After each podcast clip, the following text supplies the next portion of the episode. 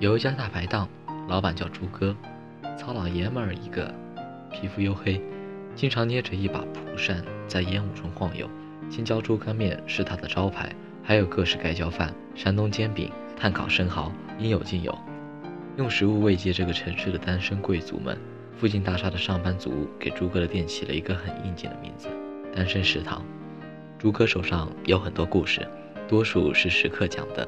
他们就着啤酒，大口吃着肉，见诸葛老实，就什么秘密都告诉他。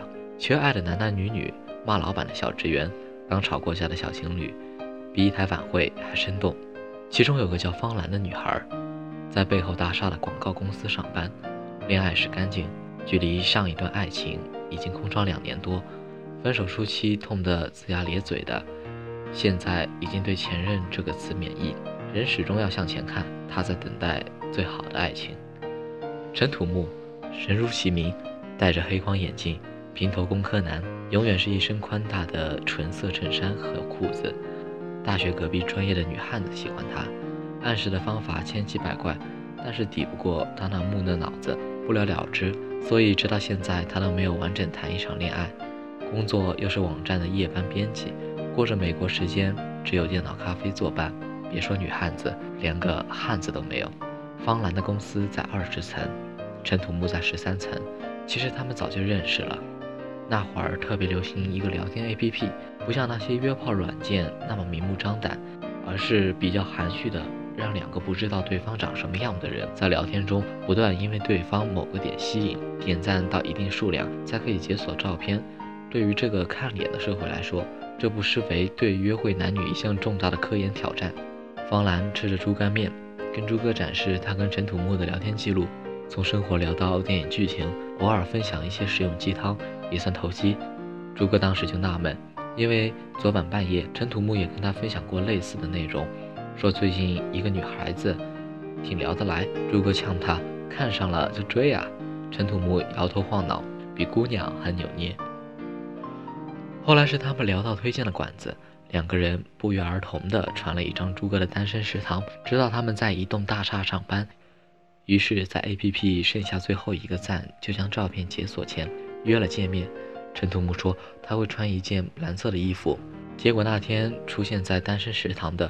是穿着一身蓝西装的周宇，周宇是陈土木的领导，难得三十多岁还能保持好身材和超凡的审美，每天穿的讲究，香水好闻，还是个直男。年轻时写过很多在媒体圈大热的稿子，艺人和同行都认他，能力跟生活对等，在这座寸土寸金的海滨城市坐拥两套房子和一辆保时捷座驾。总之，虽然没有霸道总裁的级别，但也成为众多女生心目中未来老公的标准。方兰想着不用穿西装这么正式吧，给周瑜点了一碗猪肝面，然后坐在他身边，自顾自聊起朱哥家的吃的来。